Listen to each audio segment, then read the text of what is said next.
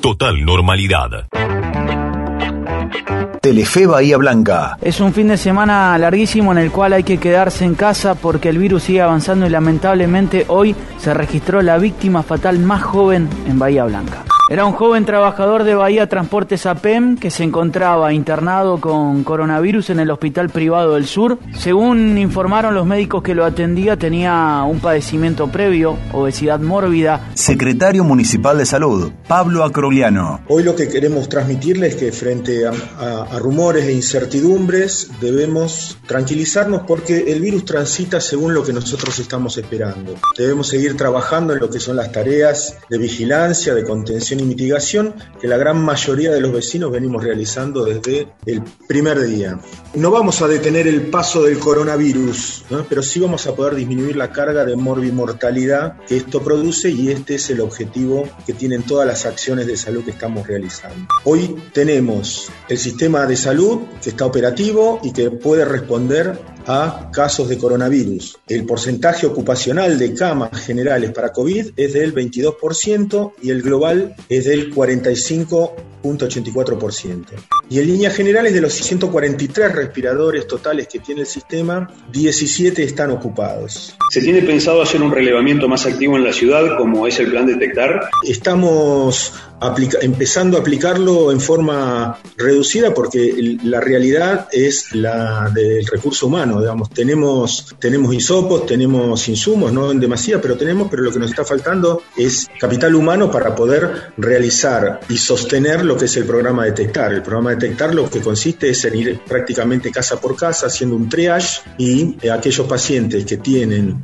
eh, sospecha se los hisopa. Esto es lo que nosotros estamos haciendo en menor escala desde los centros respiratorios desde el primero de julio. Ante la falta de capital humano para los relevamientos, ¿cómo, cómo lo piensan abordar? Eh, ¿Se realizarán contrataciones, por ejemplo? ¿Es una opción? O sea, se necesita en, en algunos aspectos personal calificado, el cual se, se, puede contratar, pero básicamente lo que necesitamos es voluntarios o gente que quiera colaborar, porque una vez que uno hace el triage, logra eh, diagnosticar o tiene que aislar una, una persona en su domicilio, hay que asistirla, asistirla con comida, con eh, elementos de limpieza, con las necesidades propias. Para eso se necesita gente porque la gente no puede salir de su domicilio. Total normalidad. Para hablar de la situación sanitaria y epidemiológica de la ciudad y también el mercado en la provincia y a nivel nacional, está en línea Pedro Silverman, quien es el director nacional de Capital Humano del Ministerio de Salud de la Nación.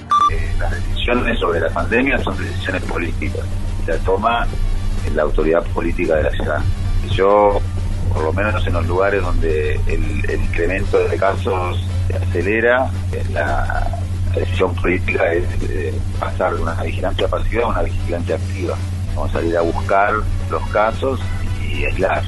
Pero, pero bueno, insisto que hay una decisión política general donde se evalúan distintas alternativas y bueno, evidentemente para para el intendente de la ciudad eh, todavía no es el momento para hacerlo compartimos el reporte número 229 del Ministerio de Salud de la Nación en relación a la pandemia por el nuevo coronavirus, la situación actual, las recomendaciones y las medidas implementadas. Cualquier resfrío que tengamos durante este invierno es coronavirus hasta que se demuestre lo contrario. Es un concepto enorme que tenemos que tener para no subestimar esta situación y consultar, eh, contactar al sistema de salud para poder definir si es positivo el análisis poder hacer ese resguardo, evitar ese, ese mm, contacto con otras personas y ser tan importante en la disminución de la transmisión del virus a otras personas que pueden tener complicaciones y fallecer. Total normalidad. Mencionábamos desde el inicio del programa que el juzgado federal número 2 de la ciudad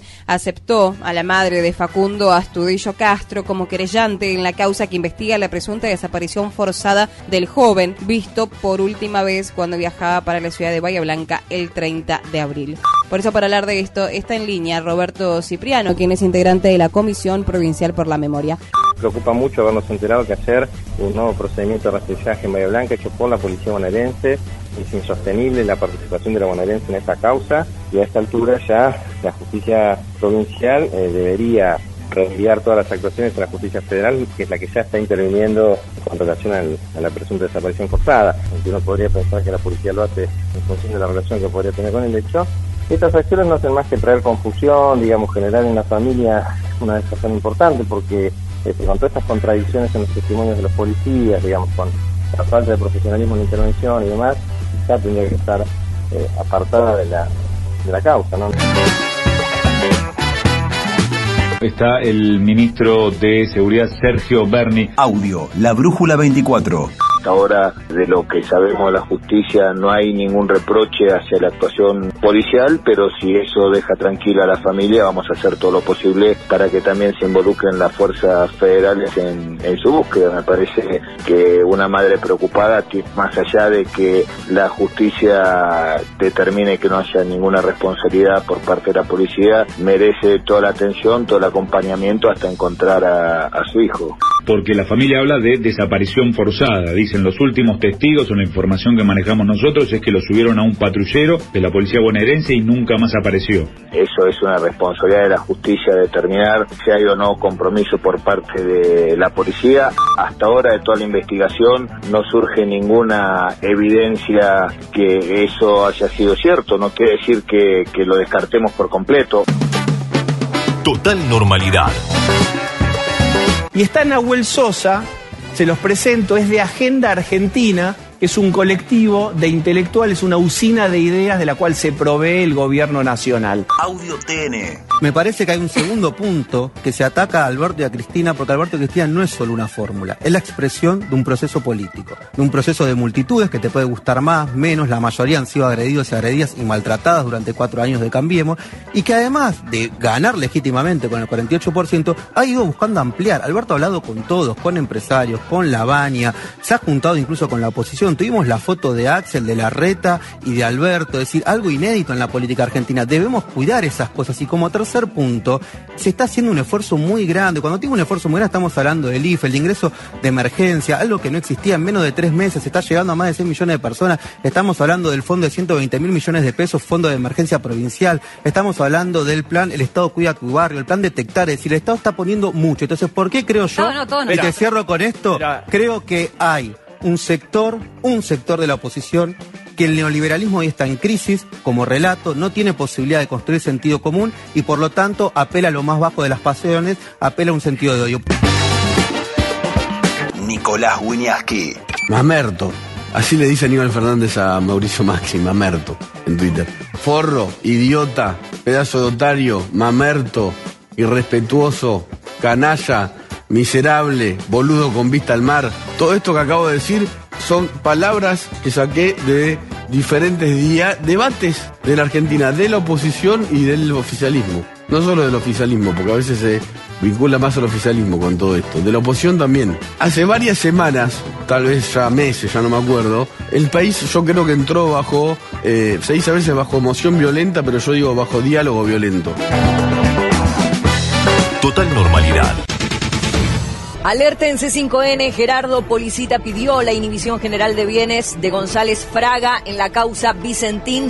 el Banco Nación le prestó una cantidad enorme de dinero, 300 millones de dólares a la firma Vicentín, sin que eso cumpliera los requisitos crediticios que tenía la propia entidad que tenía y que González Fraga era el titular y que además violó las normas del Banco Central.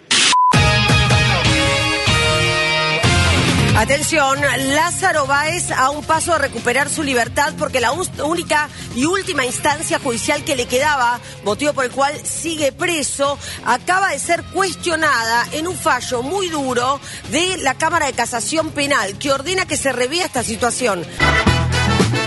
Total normalidad. Está el intendente en comunicación con nosotros, Juanchi Zabaleta. La Nación Más. Juanchi, ¿cómo te va? Tato te saluda y bueno, acá todos los de Cambiemos. Los de... Mirá. Y bueno, acá todos los de Cambiemos. Lo de la otra vuelta, estaba hablando de Cambiemos. ¿Cómo andás, Juanchi? ¿Qué tal? ¿Cómo estás, Tato? Un, un saludo a vos y a, y a todo el equipo. A ver, eh...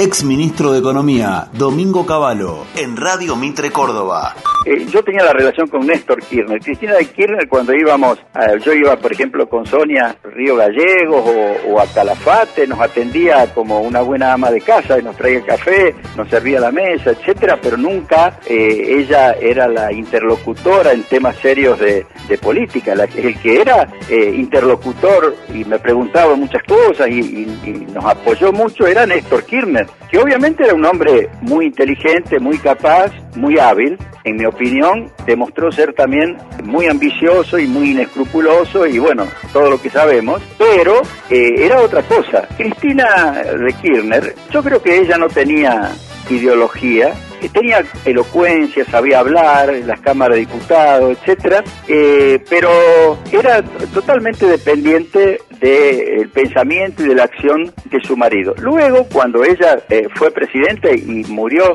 Néstor Kirchner, yo creo que se embelezó con personajes como Kisilov y Marxistoides y, y este tipo de, gente. Los muchachos de la, de la cámpora, yo creo que algunos de ellos eh, tenían una formación, eh, en mi opinión, absolutamente equivocada, pero bueno, mucha gente joven, cuando es joven tiene eh, ideas equivocadas. Total normalidad.